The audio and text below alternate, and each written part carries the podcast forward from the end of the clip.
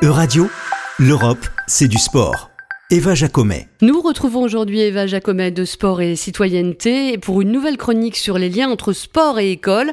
Eva, vous réagissez aujourd'hui à une actualité, les Gymnasiades, une compétition internationale qui avait lieu en Normandie. Oui, d'abord les Gymnasiades, Qu'est-ce que c'est? Ce sont en quelque sorte les Jeux olympiques du sport scolaire qui ont lieu tous les deux ans. Ils sont organisés par la Fédération internationale de sport scolaire qui compte 132 organisations dans le monde entier, chacune responsable du sport scolaire dans son pays. Cette année, on fêtait la 19e édition de ces gymnasiades qui ont eu lieu entre le 14 et le 22 mai en Normandie. Ces Jeux internationaux sont destinés au public scolaire âgé de 15 à 18 ans. Cette année, ils ont réuni environ 3500 participants qui représentaient 63 pays.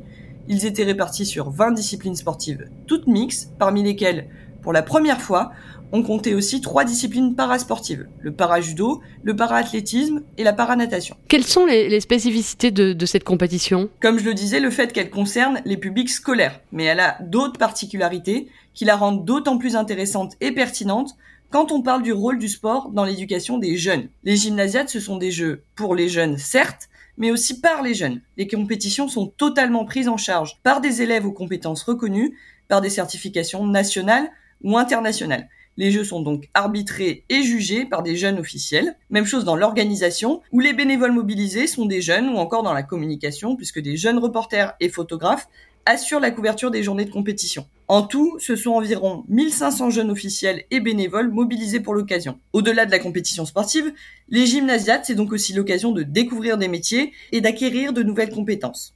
Enfin, puisqu'il s'inscrit dans un cadre scolaire, c'est un événement qui a aussi des visées éducatives et culturelles. Les participants ont par exemple visité le mémorial de Caen, un musée qui retrace l'histoire du XXe siècle. Les, les gymnasiades, comme d'autres grands événements sportifs hein, pour les jeunes athlètes, c'est aussi l'occasion de sensibiliser à certains enjeux sociétaux et de former peut-être les citoyens de demain Tout à fait.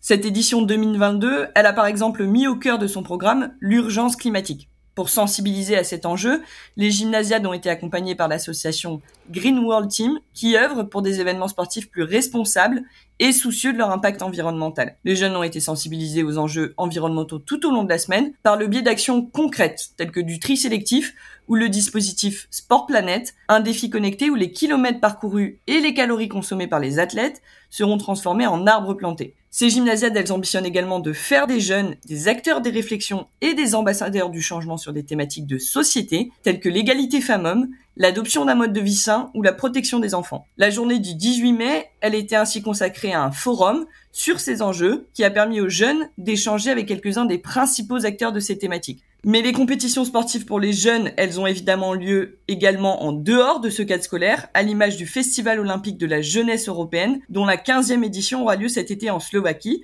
ou les Jeux olympiques de la jeunesse. Alors qu'on évoque de plus en plus la question de l'héritage et de l'impact sur la société des grandes compétitions sportives, les événements sportifs destinés aux plus jeunes, ils ont sans doute une responsabilité d'autant plus forte qu'ils ont un rôle important à jouer dans l'éducation et la sensibilisation des citoyens de demain. Merci beaucoup Eva Jacomet, on vous retrouve euh, la semaine prochaine.